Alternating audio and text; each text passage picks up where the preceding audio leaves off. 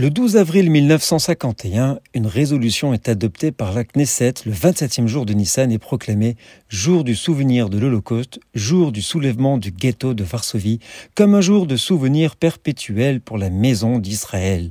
Yom HaShoah est né. Yom HaShoah Ve'agevura, jour de commémoration de l'Holocauste et de l'héroïsme. Cette date a été choisie car elle se situe entre celui du soulèvement du ghetto de Varsovie, qui a commencé le premier jour de Pessah, et le jour du souvenir de la guerre d'indépendance, le 4 Iyar. Aussi parce qu'il se produit pendant le deuil traditionnel du comte du Homer.